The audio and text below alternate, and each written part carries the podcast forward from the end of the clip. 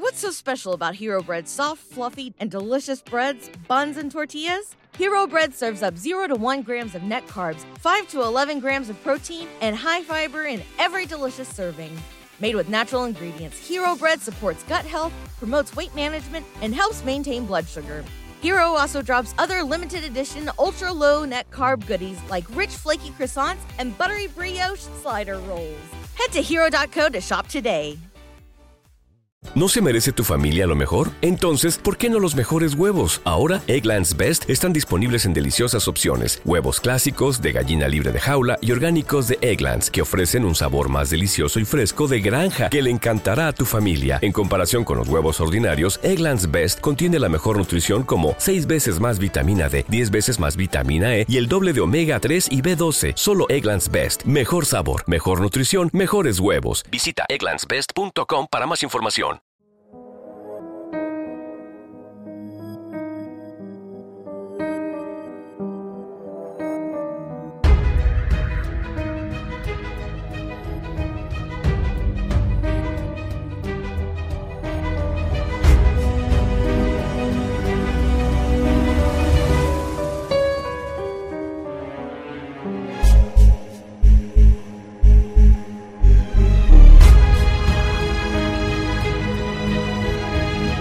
El Conde de Montecristo, de Alexandre Dumas.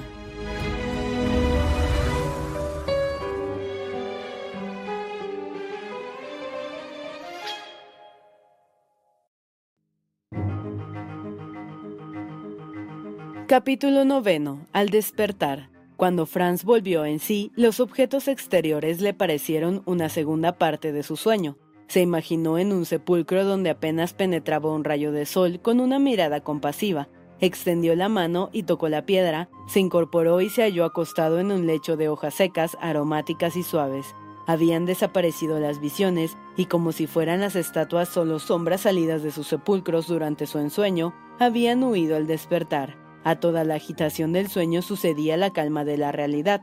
Se encontró en una gruta, se adelantó hacia la abertura, a través de la puerta se veía el azul mar del cielo, aire y agua resplandecían a los primeros rayos del sol de la mañana, a la orilla estaban sentados los marineros riendo y cantando. A diez pasos mar adentro, se mecía graciosamente la barquilla sobre sus andotes. Entonces aspiró largo tiempo aquella brisa fresca que le azotaba la frente, escuchó el débil rumor de las olas que se estrellaban en las orillas, salpicando las rocas de blanca espuma, y se entregó instintivamente a este divino éxtasis que la naturaleza produce, sobre todo después de un sueño fantástico. La vida exterior, tan pura, tan grande, tan tranquila, le recordó poco a poco lo inverosímil de su sueño, y su memoria empezó a llenarse de recuerdos. Se acordó de su llegada a la isla y de su presentación a un jefe de contrabandistas, de un palacio espléndido y de una cena excelente y una cucharada de hashish. Solo en medio de esta realidad palpable, le parecía que todas aquellas cosas habían ocurrido por lo menos hacía un mes. Tan vivo era el pensamiento de su sueño y tanta importancia tenía en su imaginación. De vez en cuando le parecía distinguir entre los marineros, o junto a una roca o meciéndose sobre el barco, una de aquellas sombras que con besos y miradas poblaron de estrellas el cielo de su noche. Por otra parte, sentía la cabeza completamente despejada y el cuerpo tranquilo, sin peso en el cerebro, sino todo lo contrario.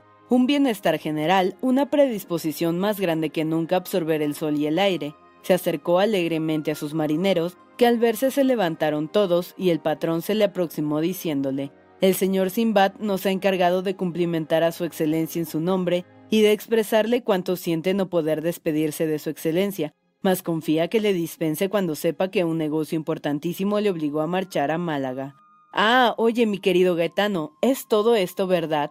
Existe un hombre que me recibió en esta isla y que me dio una hospitalidad regia y se ha marchado mientras yo soñaba. Tan cierto es que por allí va alejándose su yate a velas desplegadas. Con su anteojo de larga vista podrá aún reconocer a Simba del Marino en medio de la tripulación sobrecubierta y al decir estas palabras extendió Gaetano su brazo en dirección a un barquillo que se dirigía al extremo meridional de Córcega.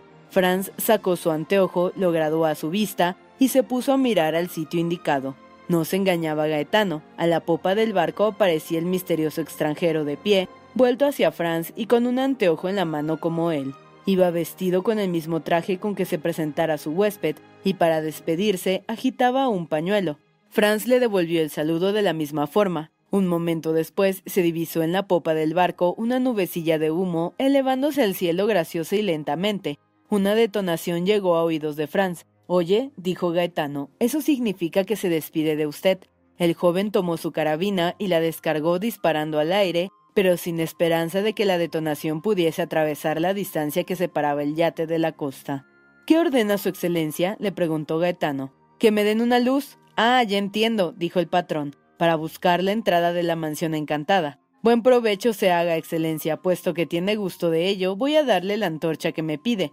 Pero sepa que yo también tuve esa idea y que he tenido ese capricho tres o cuatro veces y que siempre acabé por renunciar a él. Giovanni añadió, enciende una tea y tráela a su excelencia. Aquel obedeció y tomando Franz la tea, entró en el subterráneo seguido de Gaetano reconoció el sitio en que se había despertado y su lecho de hojas, hollado todavía, pero por más que examinó con ayuda de la tea toda la superficie exterior de la gruta, nada vio, salvo algunos sitios que por lo ahumados demostraban que otros habían hecho antes que él la misma investigación.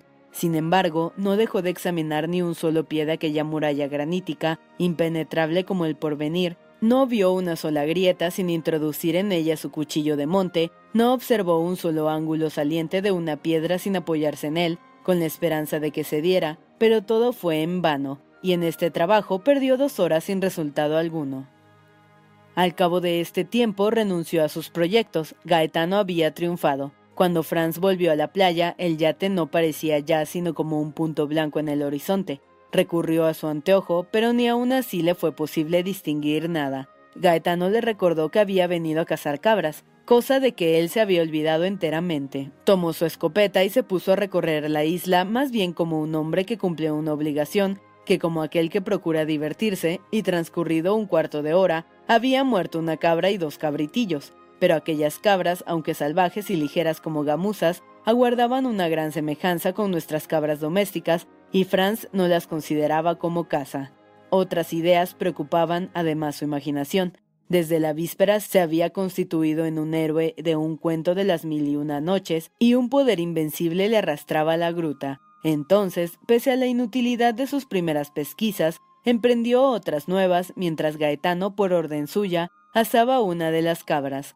Mucho tiempo debió de durar esta segunda visita, pues cuando volvió, estaba ya asada la cabra y dispuesto el almuerzo. Sentado Franz en el mismo lugar en que la víspera fueron a invitarle a cenar de parte del misterioso desconocido, distinguió todavía como una gaviota cerniéndose sobre las grutas al diminuto yate que continuaba su camino a Córcega.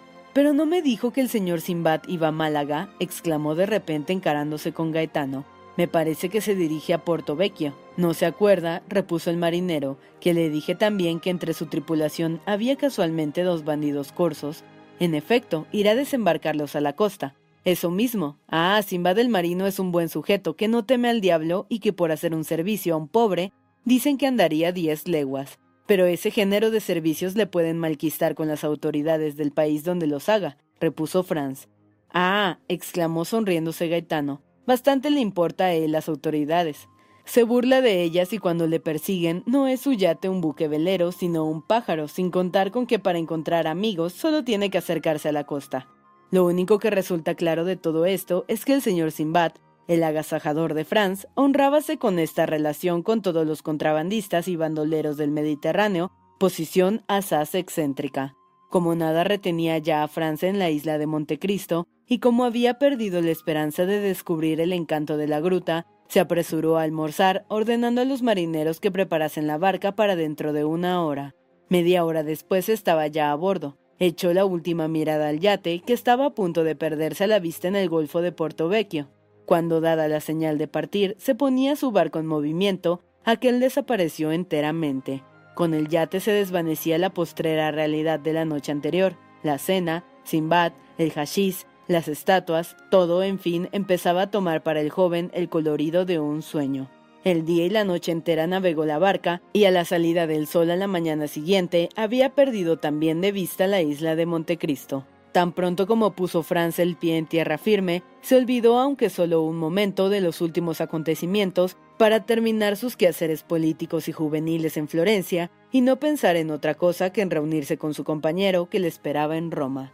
Partió pues en el correo y el sábado por la noche llegó a la plaza de la aduana. Como ya se ha dicho, la habitación la tenía de antemano preparada, no precisando de otra cosa que dirigirse al hotel de Monsieur Pastrini, cosa que no era muy fácil, pues una inmensa muchedumbre henchía ya las calles y se miraba aturdida a Roma por el rumor febril y sordo que precede a las grandes solemnidades. Las grandes solemnidades de Roma son cuatro, el Carnaval, la Semana Santa, el Corpus y el Día de San Pedro. Todo el resto del año vuelve a caer la ciudad en esa triste apatía, punto medio entre la vida y la muerte, entre este mundo y el otro, apatía sublime, característica y poética que Franz había estudiado ya cinco o seis veces, encontrándola cada vez más fantástica y maravillosa. Atravesando pues aquella turba que crecía por momentos y se agitaba, llegó a la fonda. A su primera pregunta le respondieron con esa impertinencia propia de los cocheros de alquiler que tienen ya viaje aparejado y de los fondistas que tienen ya sus cuartos llenos, que no había para él habitación en la fonda de Londres, y por esto se vio obligado a enviar una tarjeta a Monsieur Pastrini y a preguntar por Alberto de Morcerf. Este recurso fue excelente, pues Monsieur Pastrini acudió personalmente con excusas por haber hecho esperar a su excelencia y tomando la bujía de mano de un cicerón, que ya se había apoderado del viajero, se preparó para conducirle junto a su amigo cuando éste apareció. La habitación indicada se componía de dos piezas pequeñas y de un gabinete con ventanas que daban a la calle, cualidad que exageró mucho Monsieur Pastrini, añadiendo que era inapreciable su valor. El resto de aquel piso lo tenían alquilado a un personaje muy rico, que pasaba por siciliano o maltés, aunque el fondista no supo decir a ciencia cierta a cuál de las dos naciones pertenecía. Está bien, Monsieur Pastrini, dijo Franz. Necesitamos ahora por lo pronto una cenal cualquiera para esta noche y un carruaje para mañana y los siguientes días. En lo de la cena, respondió el fondista, serán servidos en el acto, pero concerniente al carruaje. ¿Cómo es eso, Monsieur Pastrini? Duda. No se chancee que necesitamos un carruaje. Oh, caballero, todo lo imaginable será por proporcionárselo, y es cuanto puedo decir. ¿Y cuándo sabremos la respuesta? preguntó Franz. Mañana por la mañana, respondió el fondista. ¡Qué diablo! exclamó Alberto. Con pagarlo bien es negocio concluido. Ya sabemos a qué atenernos. Un carruaje de Drake o de Aarón cuesta 25 francos los días de trabajo, 30 o 35 los domingos y días señalados. Con que añadiendo 5 francos diarios de corretaje suman 40. No se vuelva a hablar de esto. Sospecho que aun cuando ofrezcan los señores el doble, no logren proporcionárselo. Que pongan entonces caballos al mío, aunque del viaje está algo estropeado, pero no importa, no se encontrarán caballos. Alberto miró a Franz como un hombre a quien se le da una respuesta incomprensible. ¿Oyes, Franz? le dijo. No hay caballos, pero de posta no podría verlos. Están alquilados todos quince días ah, y solo quedan los indispensables para el servicio. ¿Qué es lo que dice? Digo que cuando no comprendo una cosa acostumbro a no detenerme mucho en ella y paso a otra. ¿Está dispuesta la cena, Monsieur Pastrini? Sí, Excelencia, pues ante todo cenemos. Pero ¿y el carruaje y los caballos? dijo Franz. No te preocupes, amigo mío, que ellos vendrán por su propio pie.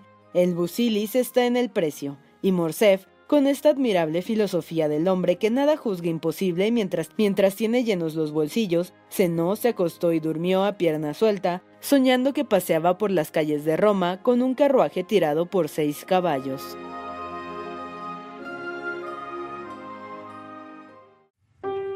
¿No se merece tu familia lo mejor? Entonces, ¿por qué no los mejores huevos? Ahora, Egglands Best están disponibles en deliciosas opciones. Huevos clásicos, de gallina libre de jaula y orgánicos de Egglands, que ofrecen un sabor más delicioso y fresco de granja que le encantará a tu familia. En comparación con los huevos ordinarios, Egglands Best contiene la mejor nutrición como 6 veces más vitamina D, 10 veces más vitamina E y el doble de omega 3 y B12. Solo Egglands Best. Mejor sabor, mejor nutrición, mejores huevos. Visita egglandsbest.com para más información. Everybody in your crew identifies as either Big Mac Burger, McNuggets, or McCrispy Sandwich. But you're the filet fish Sandwich all day. That crispy fish, that savory tartar sauce, that melty cheese, that pillowy bun. Yeah, you get it. Every time. And if you love the filet of fish, right now you can catch two of the classics you love for just $6. Limited time only. Price and participation may vary. Cannot be combined with any other offer. Single item at regular price. Ba da ba ba ba. Capítulo 10. Los bandoleros romanos.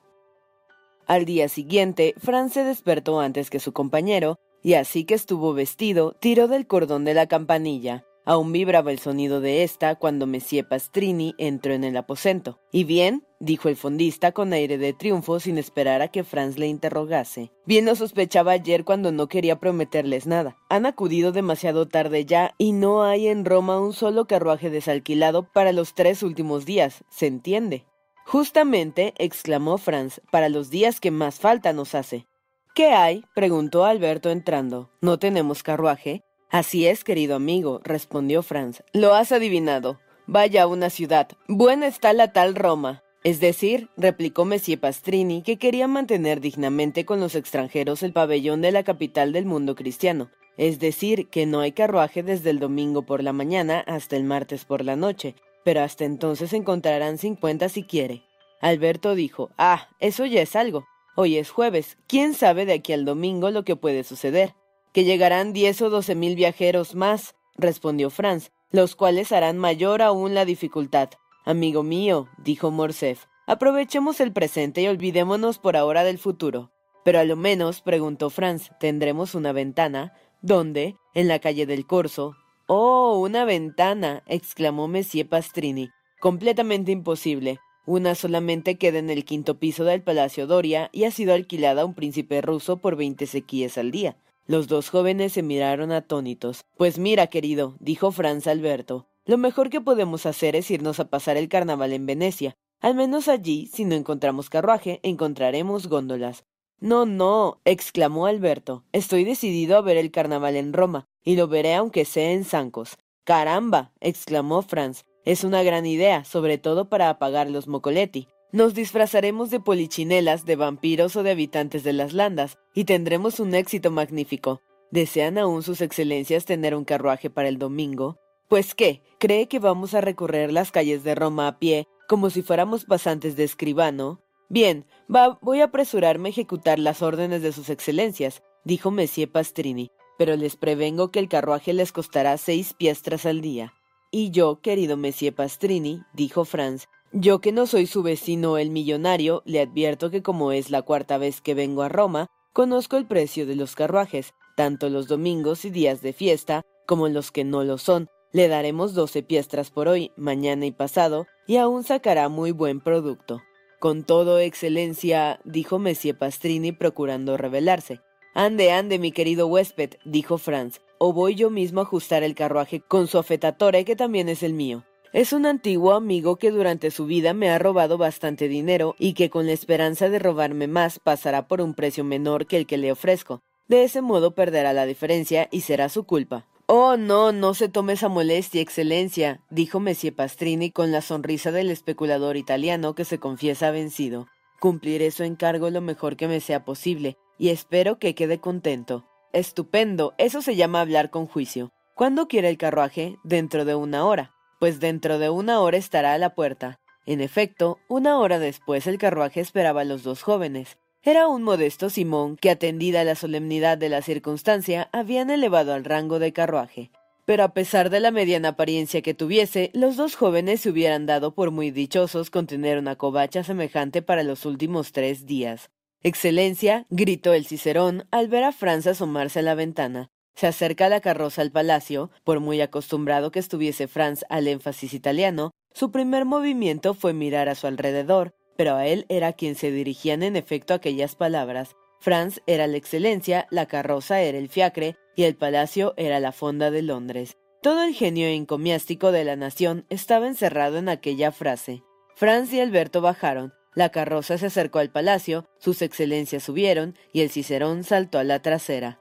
¿A dónde quieren sus excelencias que les conduzca? Primero a San Pedro y enseguida al Coliseo, dijo Alberto. Pero éste ignoraba que para ver San Pedro se necesitaba un día y para estudiarlo un mes. Quise decir que se pasó el día en ver San Pedro. Los dos amigos no echaron de ver que se hacía tarde hasta que el día empezó a declinar. Franz sacó su reloj, eran las cuatro y media. Emprendieron inmediatamente el camino de la fonda y al apearse dio Franz al cochero la orden de estar allí a las ocho. Quería hacer contemplar a Alberto el Coliseo a la luz de la luna, tal como le había hecho ver San Pedro a la luz del sol. Cuando se hace ver a un amigo una ciudad que uno ya conoce, se usa de la misma coquetería que para enseñarle la mujer a quien se ama. De consiguiente, Franz trazó al cochero su itinerario. Debía salir por la puerta del Popolo, costear la muralla exterior y entrar por la puerta de San Juan, y de esta manera el Coliseo se les aparecería de improviso y sin que el Capitolio, el Foro y el Arco de Septimio Severo, el Templo de Antonino Faustino y la Vía Sacra hubiesen servido de escalones situados en el medio del camino para cortarlo. Se sentaron a la mesa y aunque Messie Pastrini había prometido a sus huéspedes un festín excelente, sin embargo, solo les dio una comida pasable, de la que a lo menos no tuvieron que quejarse. Al fin de la comida entró el fondista, Franz creyó que era para recibir las gracias y se disponía a dárselas cuando le interrumpió las primeras palabras. Excelencia, dijo, mucho me lisonjea su aprobación, pero no he subido para eso a su cuarto. ¿Es acaso para decirnos que ha encontrado carruaje? preguntó Alberto, encendiendo un cigarro. Nada de eso, lo mejor que puede hacer es no pensar más en ello, y tomar un partido. En Roma las cosas se pueden o no se pueden, y cuando se le ha dicho que no se podía, punto concluido. Oh, en París es mucho más cómodo. Cuando una cosa no se puede, se paga el doble y al instante se tiene lo pedido. Sí, sí, ya he oído decir eso a todos los franceses, dijo Monsieur Pastrini, algún tanto picado, y entonces no comprendo cómo viajan.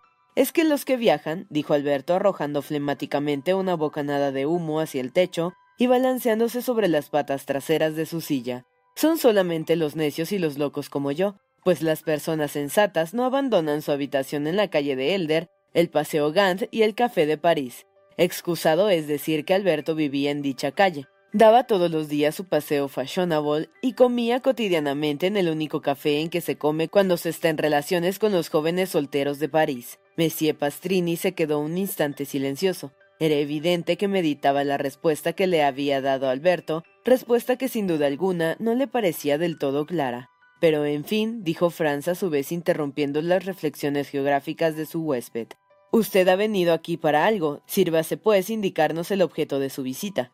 Oh, justamente. Ha mandado a venir el carruaje a las ocho. Sí. Tenía intención de visitar el Coloseo. Es decir, el Coliseo. Exactamente lo mismo. Sea.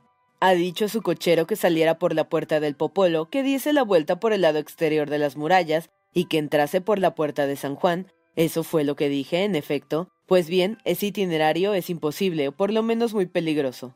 ¿Y por qué es peligroso? A causa del famoso Luigi Vampa. Ante todo, mi querido huésped, ¿quién es el famoso Luigi Vampa? preguntó Alberto. Puede ser muy famoso en Roma, pero le advierto que en París es completamente desconocido. ¿Cómo? ¿No le conoce? No tengo ese honor. Pues bien, es un bandido junto al cual son niños de teta los de Cesaris y los Gasparone. Atención, Franz, exclamó Alberto. Al fin encontramos un bandido. Le prevengo, querido huésped, que no voy a creer una palabra de lo que diga. Sabido esto, hable cuanto quiera, estoy pronto a escucharle. Había una vez. Vaya, ¿y qué? ¿No prosigue? Monsieur Pastrini se volvió hacia Franz, que le parecía mucho más juicioso que su compañero, y le dijo gravemente Excelencia, si cree que miento, es inútil que le diga lo que quiera decirle. Puedo, sin embargo, afirmarle que lo hacía por el interés de sus excelencias. Alberto no dice que mienta, querido señor Pastrini, replicó Franz. Dice que no le creerá enteramente, pero yo sí le creeré. Tranquilícese pues y hable. Mas, sin embargo, Excelencia, bien comprende que si pone en duda mi veracidad. Amigo mío, interrumpió Franz, usted es más susceptible que Cassandra, la cual era una profetisa a quien nadie escuchaba, siendo así que usted, a lo menos, está seguro de la mitad de su auditorio. Vamos, siéntese y díganos quién es ese señor Vampa. Ya le he dicho, Excelencia es un bandido cual no se ha visto otro después del famoso Mastrilla. Pero vamos a ver qué tiene que ver ese bandido con la orden que he dado a mi cochero de salir por la puerta del Popolo y de entrar por la puerta de San Juan. Tiene, repuso Messie Pastrini, que por la una sin duda podrá salir, pero dudo que por la otra pueda entrar. ¿Y eso por qué, señor Pastrini? preguntó Franz. Porque llegada la noche ya no se está seguro a cincuenta pasos de las puertas. Palabra de honor, exclamó Alberto. Señor conde, dijo Monsieur Pastrini, siempre picado por la duda que tenía Alberto de su veracidad. No hablo con usted, sino con su compañero que conoce a Roma y que sabe que no se gastan chanzas sobre tal punto. Oye, querido, dijo Alberto dirigiéndose a Franz, puesto que se nos presenta ocasión de emprender una aventura, oye lo que podemos hacer. Cargamos nuestro coche de pistolas, trabucos y escopetas de dos cañones, Luigi Vampa viene a prendernos y en lugar de prendernos él a nosotros, le tomamos nosotros a él. Le llevamos inmediatamente a su santidad, que nos pregunta qué puede hacer en reconocimiento a nuestro servicio, y entonces reclamamos lisa y llanamente una carroza y dos caballos de sus caballerizas, sin contar con que probablemente el pueblo romano, reconocido también, nos corone en el Capitolio, nos proclame como Acurcio y Horacio Coclés salvadores de la patria. Entre tanto Alberto deducía esta consecuencia, Messie Pastrini gesticulaba de una manera difícil de describir. En primer lugar, preguntó Franz Alberto, dime dónde encontrarás esas pistolas, esos trabucos, esas escopetas de dos cañones con que quieres atestar el coche. Lo que es mi armería no será, dijo Alberto, pues que en la terracina me despojaron hasta de mi puñal, y a ti, a mí me sucedió lo mismo en Acuapendente. Ah, querido huésped, dijo Alberto encendiendo su segundo cigarro en la punta del primero. Sabe que es muy cómoda para los ladrones esa medida y que me parece que ha sido tomada de acuerdo con ellos. Sin duda, Monsieur Pastrini encontró aquella pregunta muy embarazosa pues no respondió sino a medias, dirigiendo aún la palabra a Franz como el único ser razonable con el cual pudiera entenderse. ¿Sabe su excelencia que cuando uno es atacado por bandidos, no es costumbre defenderse? ¿Cómo? exclamó Alberto, cuyo valor se revelaba la sola idea de dejarse robar sin decir una palabra. ¿Cómo? ¿Que no es costumbre defenderse? No, porque toda defensa sería inútil. ¿Qué quiere hacer contra una docena de bandidos que salen de un foso de una choza o de la misma tierra, si así puede decirse, y que le apuntan a boca de jarro todos a un tiempo, Alberto exclamó Pues quiero que me maten. El posadero se volvió hacia Franz con un aire que quería decir Decididamente su camarada está loco. Querido Alberto, replicó Franz, tu respuesta es sublime y vale tanto como el Kilamurut de Corniel, solo que cuando Horacio respondía a esto se trataba de la salvación de Roma, y la cosa valía por cierto la pena. Pero en cuanto a nosotros, date cuenta de que se trata solo de un capricho que queremos satisfacer y que sería ridículo que por este capricho arriesgásemos nuestra vida. Ah, perbaco, exclamó Monsieur Pastrini. Eso se llama saber hablar. Alberto se llenó un vaso de lacrima Christi, el cual bebió a pequeños sorbos, murmurando palabras inteligibles. Y bien, Monsieur Pastrini, replicó Franz, ya que mi compañero está tranquilo, ya que ha podido apreciar mis disposiciones pacíficas, Díganos ahora quién es ese señor Vampa. ¿Es pastor o patricio? ¿Es joven o viejo? ¿Alto o bajo? Descríbanos su figura con objeto de que si le encontramos por casualidad en el mundo, como Juan Sborgard o Lara, podamos a lo menos reconocerle. Pues para obtener detalles exactos, a nadie mejor que a mí pudieran dirigirse, porque he conocido desde la niñez a Luigi Vampa, y un día que había caído en sus manos al ir de Florencia a Latri, se acordó felizmente de mí, de nuestro antiguo conocimiento, me dejó ir entonces no tan solo sin hacerme pagar nada, sino que quiso dárselas de generoso. Me regaló un precioso reloj y me contó su historia. Muéstrenos el reloj, dijo Alberto. Messie Pastrini sacó de su bolsillo un magnífico breguet en que se veía grabado el nombre de su autor, el timbre de París y una corona de conde. Aquí está. Diantre. exclamó Alberto. Le doy la enhorabuena. Tengo uno semejante, añadió sacando a su vez el reloj del bolsillo de su chaleco que me ha costado tres mil francos. Ahora cuéntenos la historia, dijo Franz a su vez, haciendo señas a Monsieur Pastrini para que se sentara. Si permiten sus excelencias. ¿Qué diablos? dijo Alberto. No es ningún predicador para estar hablando de pie. El posadero se sentó, después de haber hecho a cada uno de sus oyentes una respetuosa y profunda cortesía, lo cual indicaba que estaba pronto a dar los informes que le pedían acerca del famoso bandido Luigi Vampa. A propósito, exclamó Franz, deteniendo a Monsieur Pastrini en el momento en que iba a empezar a hablar.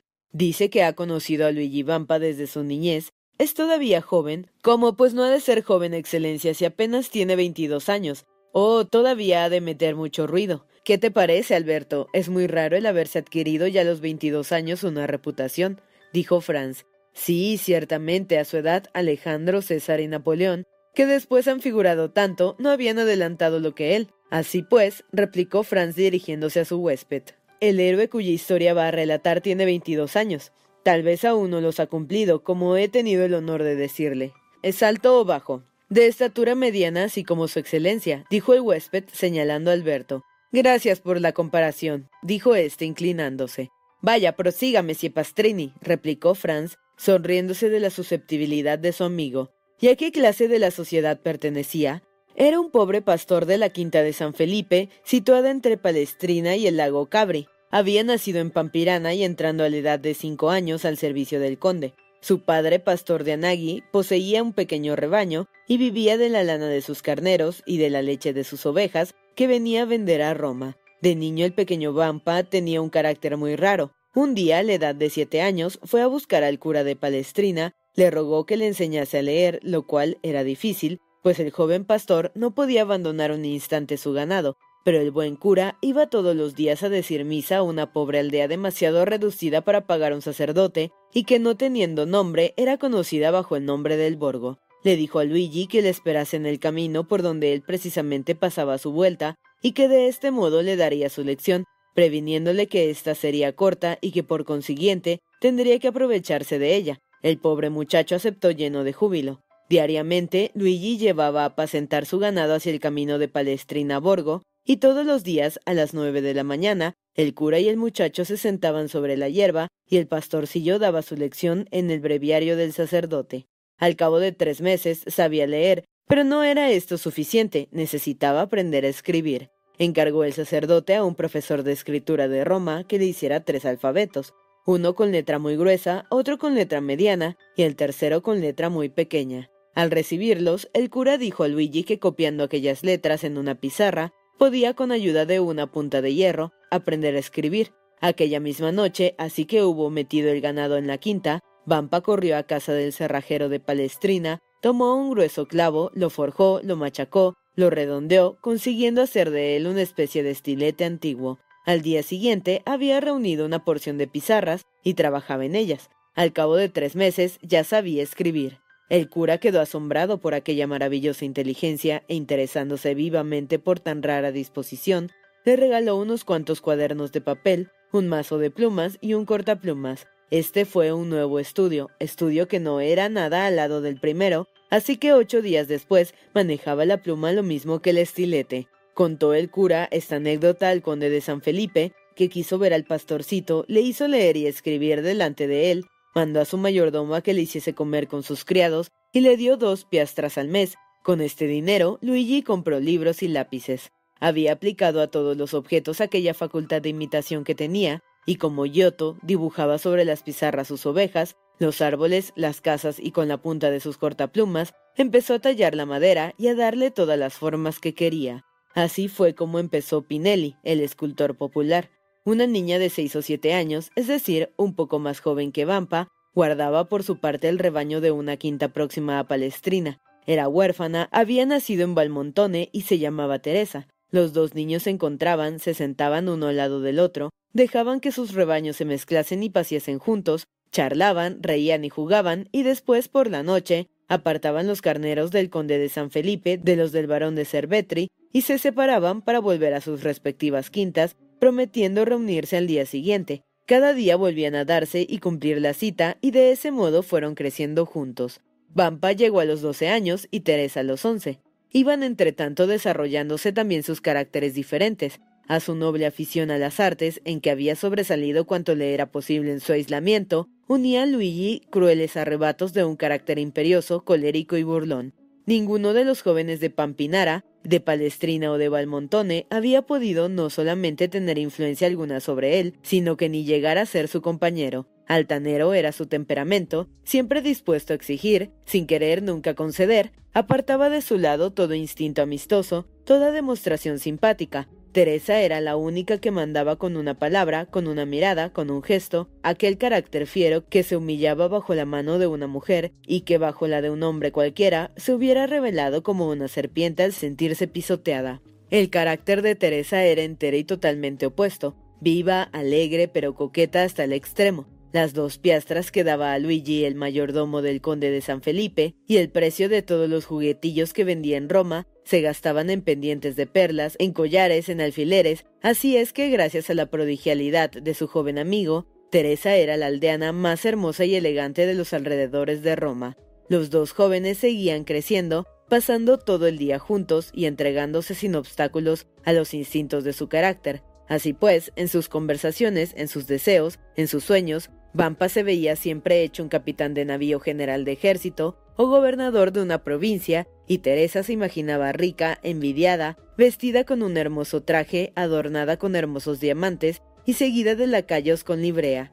Además, cuando habían pasado el día juntos, adornando su porvenir con aquellos locos y brillantes arabescos, se separaban para conducir los rebaños a los establos y descender desde la elevación de su sueño hasta la real humildad de su posición. Un día el joven pastor dijo al mayordomo del conde que había visto que un lobo salido de las montañas de la Sabina acechaba su ganado. El mayordomo le entregó una escopeta. Esto era lo que quería Vampa. El arma aquella tenía por casualidad un excelente cañón de Brescia que calzaba bala como de una carabina inglesa. Solo que un día el conde, persiguiendo a un zorro, rompió la culata y ya habían arrinconado el arma como inútil. Pero no era esto una dificultad para un escultor como Vampa. Examinó la culata primitiva, calculó la figura que debía tener, y al cabo de unos cuantos días hizo otra culata cargada de adornos tan maravillosos que si hubiera querido venderla sin el cañón, hubiera seguramente ganado quince o veinte piastras, pero él no pensaba hacer tal uso de ella, porque una escopeta había sido durante su vida el pensamiento fijo del joven. En la totalidad de los países en que la independencia ha sustituido a la libertad, la primera necesidad que experimenta todo corazón fuerte Toda organización poderosa es la de un arma que asegura al propio tiempo el ataque y la defensa, y que haciendo terrible al que la lleva, le haga también temido. Desde este momento, Vampa dedicó todo el tiempo que le quedaba libre al ejercicio del arma. Compró pólvora y balas e hizo servir de blanco todos los objetos que se le ponían delante. Tan pronto ensayaba su puntería en el tronco de un olivo como en el zorro que salía de su cueva al anochecer para dar comienzo a su caza nocturna. Tan pronto era su blanco la mata más insignificante del borde de un camino, como el águila que orgullosamente se cernía en el aire. Pronto llegó a ser tan diestro que Teresa dominó el temor que en un principio experimentara al oír la detonación y se divertía en ver a su joven compañero poner la bala en el punto que de antemano advertía, con tanta exactitud y limpieza como si la colocara allí con su propia mano. Salió en efecto una noche un lobo del bosque, cerca del cual tenían por costumbre reunirse los dos jóvenes, pero apenas hubo dado el animal diez pasos por el llano, cayó atravesado por una bala. Envanecido Luigi de tan buen tiro, se cargó el lobo a cuestas y lo llevó a la quinta. Estos y parecidos detalles daban a Vampa cierta reputación en todos aquellos alrededores, porque es verdad que el hombre superior, donde quiera que se halle y por ignorado que sea, se forma un círculo más o menos mayor de admiradores. Por todos los alrededores se hablaba de aquel joven pastor, como del más fuerte y del más valiente contadino que había en el circuito de diez leguas, y aunque Teresa por su parte pasase por una de las jóvenes más hermosas de la Sabina, nadie osaba decirle una palabra porque sabían que Vampa la amaba, y sin embargo no se había confesado nunca tal amor. Habían ido creciendo el uno y el otro como dos árboles que mezclan sus raíces bajo la tierra, sus ramas en el aire, su perfume en el cielo, pero su deseo de vivir juntos era el mismo únicamente que este deseo había llegado a ser una necesidad, y mejor hubieran preferido la muerte que la separación de un solo día, por más que esta idea no le hubiese venido jamás a la imaginación. Teresa tenía 16 años y Vampa 17. Fue por entonces cuando se empezó a hablar mucho de una cuadrilla de bandidos que se iban organizando en los montes Lepini. Los salteadores no habían sido nunca enteramente extinguidos en los alrededores de Roma, y aunque algunas veces les faltan jefes, cuando se presenta uno jamás le falta una partida. El famoso Cucumeto, perseguido en los Abruzos, arrojado del reino de Nápoles, donde había sostenido una verdadera guerra, atravesó el Garigliano como Manfredo y fue a refugiarse entre Somino y Juperto, a orillas de la Almacina. Este era quien se ocupaba de reorganizar alguna tropa y quien seguía las huellas de De Cesaris y de Gasparone, a quienes pronto esperaba sobrepujar. Muchos jóvenes de Palestrina, de Frascati y de Pampinara desaparecieron y aunque al principio sus amigos y allegados ignoraron su paradero, pronto supieron que se habían ido a unirse a la banda de Cucumeto. Al cabo de algún tiempo, Cucumeto llegó a ser el objeto de la atención general, citándose a propósito de este jefe rasgos llenos de una audacia y de una brutalidad extraordinarias y casi sin ejemplo. Un día raptó a una joven, era la hija del agrimensor Frosinone. Las leyes de los bandidos son en cuanto a esto terminantes. Una joven pertenece al que la ha raptado, después a cada uno por suerte, y la desgraciada sirve para los placeres de toda la compañía, hasta que la abandonan o muere. Cuando los parientes son bastante ricos para rescatarla, envían un mensajero que trata del rescate y la cabeza del prisionero responde de la seguridad del emisario. Pero si son rehusadas las condiciones del rescate, el prisionero es condenado irrevocablemente. La joven de que hemos hablado tenía a su amante en la partida de Cucumeto. Se llamaba Carlini. Al reconocer al joven, se creyó salvada y le tendió los brazos, pero el pobre Carlini, al verla, sintió que se le partía el corazón, porque aún ignoraba la suerte que estaría destinada a su amada. Sin embargo, como era el favorito de Cucumeto, como había compartido con él sus peligros hacía más de tres años, como le había salvado la vida matando de un pistoletazo a un carabinero que ya tenía el sable levantado sobre su cabeza, esperó que Cucumeto se apiadaría de él. Llamó aparte pues a su capitán, mientras que la joven se apoyaba contra el tronco de un gran pino que se elevaba en medio de una plazuela del bosque. Había hecho un velo con su adorno, traje pintoresco de las paisanas romanas y escondía su rostro las lujuriosas miradas de los bandidos. Allí se lo contó todo, sus amores con la prisionera, sus juramentos de fidelidad y cómo cada noche, desde que estaban en aquellos alrededores, se daban cita en unas ruinas. Precisamente aquella noche Cucumeto envió a Carlini a un pueblo vecino y no pudo acudir a la cita, pero el capitán se había hallado allí por casualidad, según decía, y entonces raptó a la joven. Carlini suplicó a su jefe que le hiciese una excepción en su favor y que respetase a Rita, diciéndole que su padre era rico, que pagaría un buen rescate. Cucumeto pareció rendirse a las súplicas de su amigo y le encargó que buscase un pastor a quien pudiese enviar a casa del padre de Rita, a Frosinone. Carlini se acercó entonces muy gozoso a la joven. Le dijo que estaba salvada y le invitó a que escribiese a su padre una carta en la cual le contase todo lo que había pasado y que le anunciase que su rescate estaba fijado en trescientas piastras. Concedían al padre por todo término doce horas, es decir, hasta el día siguiente a las nueve de la mañana.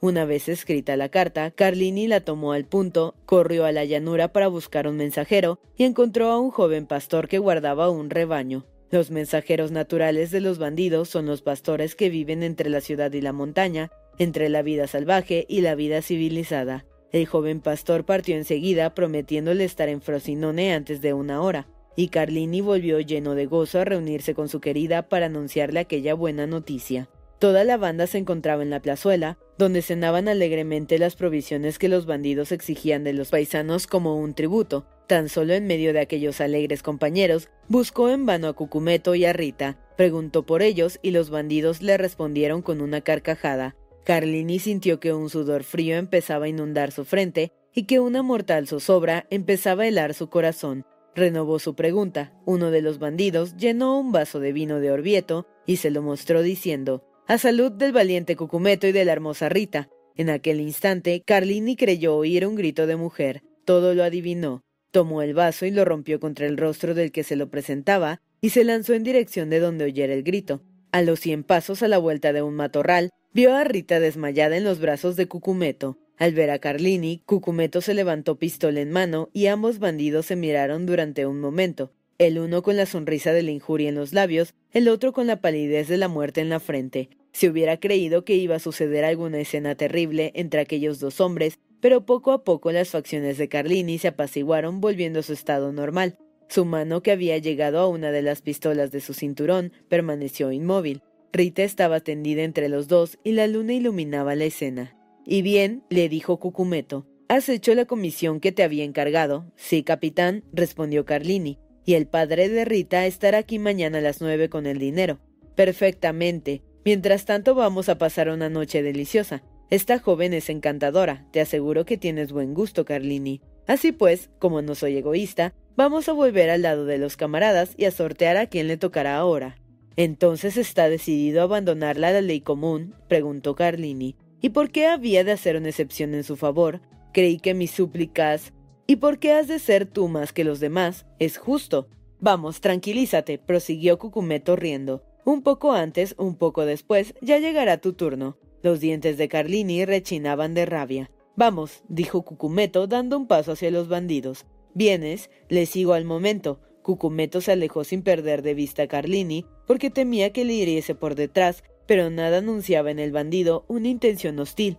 En pie con los brazos cruzados, estaba al lado de Rita, que continuaba sin haber recobrado el conocimiento. Cucumeto creyó por un instante que el joven iba a tomarla en sus brazos y huir con ella, pero poco le importaba, había conseguido lo que deseaba, y en cuanto al dinero, 300 piastras repartidas entre los compañeros hacían una suma tan pobre que le era indiferente el que se las diesen o no.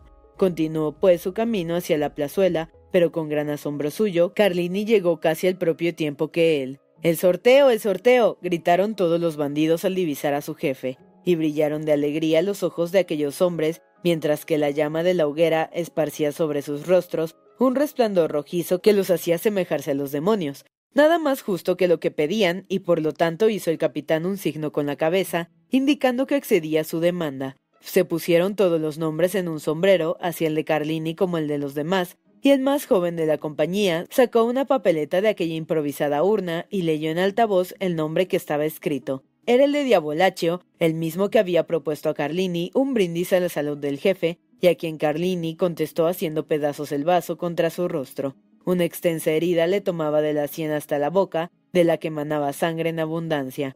Diabolaccio, al verse así favorecido por la fortuna, soltó una carcajada. Capitán, dijo, hace poco que Carlini no quiso beber a su salud. Propóngale que beba la mía. Tal vez tenga para con usted más condescendencia que para conmigo.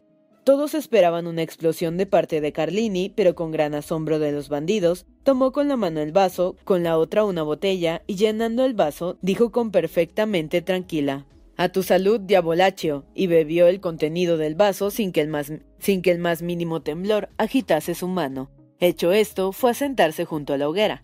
Deme la parte de cena que me toca, dijo, pues el camino que acabo de hacer me ha abierto el apetito. ¡Viva Carlini! exclamaron los hombres, Enhorabuena, eso se llama tomar las cosas como buenos compañeros. Y todos formaron un círculo en torno a la hoguera, mientras que Diabolaccio se alejaba. Carlini comía y bebía como si nada hubiese sucedido. Los bandidos le observaban asombrados sin comprender aquella impasibilidad, cuando oyeron resonar de pronto junto a ellos unos pasos lentos y pausados. Se volvieron y divisaron a Diabolaccio que conducía a la joven en sus brazos. Tenía la cabeza inclinada hacia atrás, de modo que sus largos cabellos rozaban la tierra. A medida que iba entrando en el círculo de la luz proyectada por la hoguera, notaban la palidez de la joven y del bandido. Esta aparición tenía un aspecto tan extraño y tan solemne que todos se levantaron menos Carlini, que se quedó sentado y continuó comiendo y bebiendo, como si nada pasase a su alrededor. Diabolaccio siguió avanzando en medio del más profundo silencio y depositó a Rita a los pies del capitán. Entonces todos conocieron la causa de la gran palidez de la joven y del bandido, porque Rita tenía un cuchillo clavado hasta la empuñadura en el corazón. Todas las miradas se fijaron en Carlini, la vaina que colgaba de su faja estaba vacía. Ya, dijo el capitán, ya. Ahora comprendo por qué se quedó atrás Carlini. Por salvaje que sea todo carácter, se inclina ante una acción sublime, y aunque es probable que ninguno de los bandidos hubiese hecho lo que Carlini, todos apreciaron el valor de aquella acción. Y ahora, dijo Carlini levantándose a su vez con la mano apoyada en el gatillo de una de sus pistolas, ¿y ahora se atreverá alguien a disputarme esta mujer? No, dijo el jefe, es tuya. Entonces Carlini la tomó en sus brazos y la condujo fuera del círculo de luz que proyectaba la llama de la hoguera. Distribuyó Cucumeto los centinelas como de costumbre, y los bandidos se tendieron en sus capas alrededor de la hoguera. A medianoche el centinela dio la señal de alarma y enseguida el capitán y sus compañeros estuvieron en pie. Era el padre de Rita que venía en persona a traer el rescate de su hija. Toma, dijo a Cucumeto presentándole un saco lleno de dinero. Aquí tienes trescientos doblones, devuélveme a mi hija. El jefe, sin pronunciar siquiera una palabra y sin tomar el dinero, le hizo señas de que le siguiese. El anciano obedeció. Los dos se alejaron y perdieron entre los árboles a través de cuyas ramas penetraban los débiles rayos de la luna.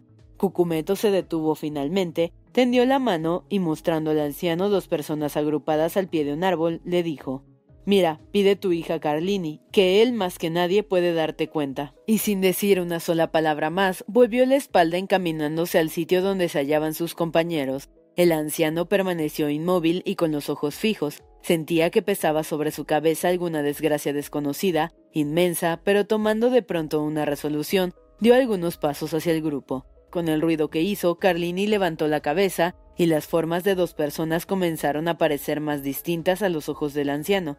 Vio a una mujer tendida en tierra con la cabeza apoyada sobre las rodillas de un hombre sentado e inclinado hacia ella. Al levantarse este hombre fue cuando pudo descubrir el rostro de la mujer que apretaba contra su corazón. El anciano reconoció a su hija y Carlini reconoció al anciano. Te esperaba, dijo el bandido al padre de Rita. Miserable, contestó éste, ¿qué has hecho? Y miraba con terror a Rita, inmóvil, pálida, ensangrentada, con un cuchillo hundido en el pecho. Un rayo de luna le iluminaba con su blanquecina luz.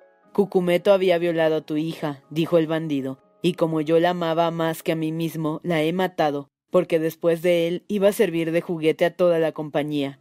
Los labios del anciano no se entreabrieron para murmurar la más mínima palabra, pero su rostro volvióse tan pálido como el de un cadáver.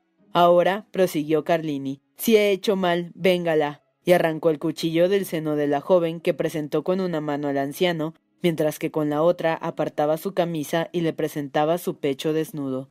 Has hecho bien, le dijo el anciano con voz sorda. Abrázame, hijo mío. Carlini se arrojó llorando en los brazos del padre de su amada. Eran aquellas las primeras lágrimas que vertían los ojos de aquel hombre. Y ya que todo acabó, dijo con tristeza el anciano a Carlini, ayúdame a enterrar a mi hija.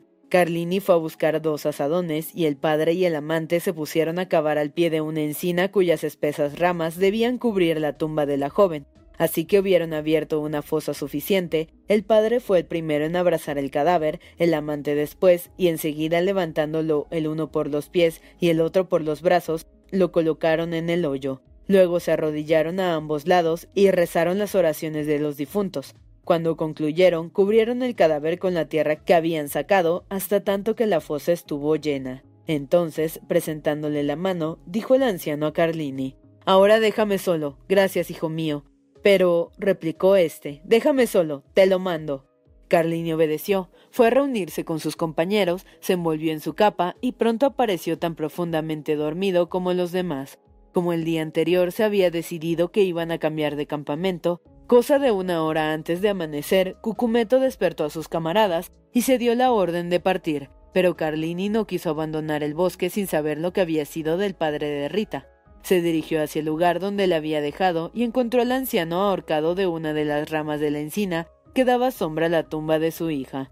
Hizo entonces sobre el cadáver del uno y la tumba de la otra el juramento de vengarlos, mas este juramento no pudo realizarse porque dos días después, en un encuentro con los carabineros romanos, Carlini fue muerto, aunque lo que a todos llenó de asombro fue que haciendo frente al enemigo hubiese recibido la bala por la espalda. Cesó sin embargo este asombro cuando uno de los bandidos hizo notar a sus compañeros que Cucumeto estaba colocado diez pasos detrás de Carlini cuando éste cayó. En la madrugada del día en que partieron del bosque de Frosinone, había seguido a Carlini en la oscuridad y escuchado el juramento que hiciera, por lo que a fuer de hombre cauto y previsor había tratado de evitar el resultado, que para él podía ser muy desagradable. Aún se contaban sobre este terrible jefe de bandidos otras muchas historias no menos curiosas que esta, de manera que desde Fondi a Perusa todo el mundo temblaba el solo nombre de Cucumeto. Estas historias habían sido con frecuencia el objeto de las conversaciones de Luigi Vampa y de Teresa. Esta temblaba al oír tales aventuras, pero Vampa la tranquilizaba con una sonrisa dirigiendo una mirada a su soberbia escopeta, que tan certero tiro tenía, y si esto no bastaba tranquilizarla, le mostraba cien pasos un cuervo sobre alguna rama, le apuntaba, la bala salía y el animal herido caía al pie del árbol. Sin embargo, el tiempo corría, los dos jóvenes habían proyectado casarse cuando Vampa tuviese veinte años y Teresa diecinueve, y como los dos eran huérfanos, no tenían que pedir permiso a nadie más que a sus amos, a estos se lo habían pedido ya y les había sido concedido. Hablando de sus futuros proyectos, un día oyeron dos o tres tiros y de repente un hombre salió del bosque, cerca del cual acostumbraban los dos jóvenes a llevar a apacentar sus ganados, y corrió hacia ellos así que estuvo a distancia de poder ser oído, exclamó Me persiguen. pueden ocultarme. Los jóvenes se dieron cuenta inmediatamente de que aquel fugitivo debía ser algún bandido, pero hay entre el aldeano y el bandido romano una simpatía desconocida que hace que el primero esté siempre pronto a hacer un servicio al segundo. Vampa, sin pronunciar una palabra, corrió a la piedra que encubría la entrada de la gruta, descubrió dicha entrada apartándola, hizo una señal al fugitivo para que se refugiase en aquel sitio desconocido de todos, luego volvió a colocar en su lugar la piedra y se sentó tranquilamente junto a su novia. Pocos instantes tardaron en salir de la espesura del bosque cuatro carabineros a caballo. Tres de ellos parecían buscar al fugitivo, el cuarto conducía por el cuello a un bandido prisionero. Los tres primeros exploraron el terreno con una ojeada, percibiendo a los dos jóvenes, corrieron a galope hacia ellos y les hicieron varias preguntas. Nada sabía ni nada habían visto. Lo lamento, dijo el cabo, porque el bandido a quien buscamos es el capitán. Cucumeto, exclamaron a la vez Luigi Vampa y Teresa. Sí, contestó el cabo, y como su cabeza está valorada en mil escudos romanos, les daría quinientos a ustedes si nos hubiesen ayudado a descubrirle. Los dos jóvenes se miraron y el cabo tuvo alguna esperanza. Quinientos escudos romanos son tres mil francos y tres mil francos son una inmensa fortuna para dos pobres huérfanos que van a casarse. Sí, también lo siento yo, pero no le hemos visto, dijo Vampa. Entonces los carabineros recorrieron el terreno en diferentes direcciones, pero fueron inútiles todas las pesquisas. Al fin se retiraron. Vampa apartó entonces la piedra y Cucumeto salió del escondrijo. Había visto al través de las rendijas de la trampa de granito a los dos jóvenes hablar con los carabineros, dudó al pronto del resultado de la conversación, pero leyó en el rostro de Luigi Vampa y de Teresa la firme resolución de no entregarle. Sacó entonces de su bolsillo una bolsa llena de oro y se las ofreció, mas Vampa levantó la cabeza con orgullo, y en cuanto a Teresa, sus ojos brillaron al pensar en las ricas joyas y hermosos vestidos que podría comprar con aquella gran cantidad de oro. Cucumeto era un demonio muy astuto, pero había tomado la forma de un bandido en vez de tomarla de una serpiente. Sorprendió aquella mirada, reconoció en Teresa una digna hija de Eva, y entró en el bosque volviendo muchas veces la cabeza bajo el pretexto de saludar a sus libertadores. Transcurrieron muchos días sin que se volviese a ver a Cucumeto, sin que se volviese a ver a Cucumeto, sin que se oyese hablar de él.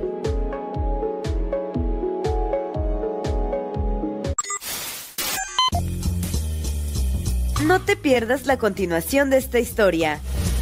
Capítulos todos los lunes, miércoles y viernes. Suscríbete.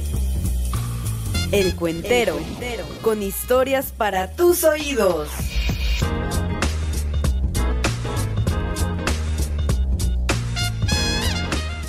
¿Te preocupas por tu familia? Entonces, ¿por qué darles solo huevos ordinarios cuando pueden disfrutar de lo mejor? Eggland's Best, los únicos huevos con ese delicioso sabor fresco de granja, además de la mejor nutrición, como 6 veces más vitamina D, 10 veces más vitamina E y 25% menos de grasa saturada que los huevos regulares, además de muchos otros nutrientes importantes. Así que, dales los mejores huevos. Eggland's Best, mejor sabor, mejor nutrición, mejores huevos.